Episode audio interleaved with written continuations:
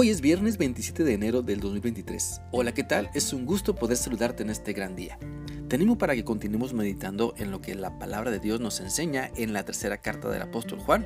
Hoy leeremos el versículo 5, el cual dice así.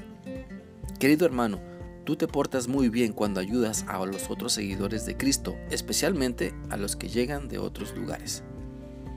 Este pasaje de la Biblia nos hace reflexionar sobre nuestro comportamiento y actitud hacia otras personas y nos insiste en que nuestro comportamiento debe ser muy bueno porque ayudamos poniendo en práctica el amor de Cristo.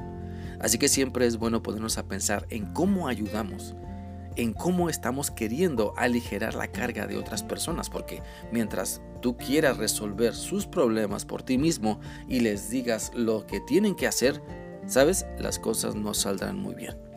Pero cuando buscas a Dios para que te ayude a resolver tus problemas y ayudar entonces a otros para que lo resuelvan siguiendo las instrucciones de la Biblia, entonces no te verás frustrado porque no hay avance.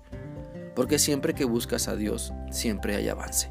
Siempre que buscas a Dios, hay transformación. Siempre que buscas a Dios, hay crecimiento y sobre todo, Después de buscar a Dios, siempre debemos enfocarnos en hacer lo que Él nos dice que es bueno y agradable.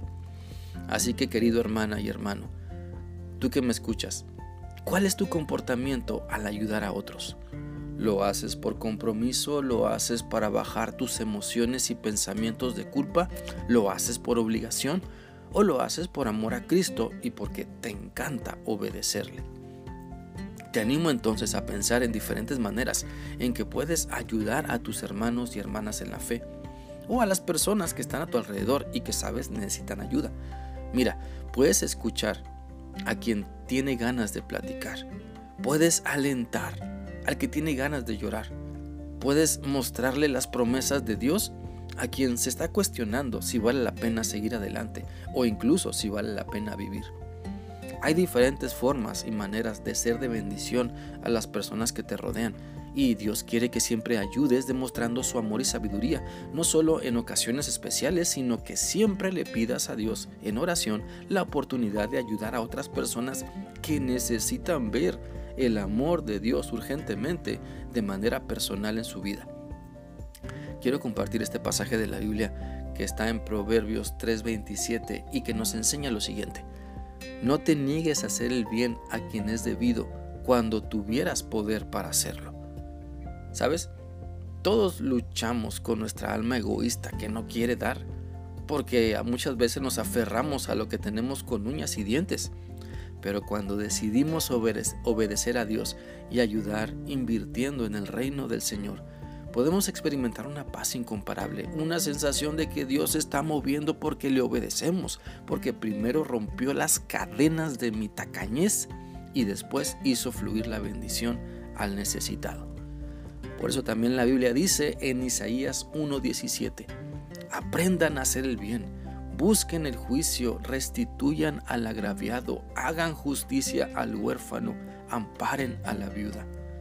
Busquemos siempre aprender a hacer lo bueno. Busquemos aprender a ayudar de mejor manera, porque aventar la ayuda con desprecio no es ayudar.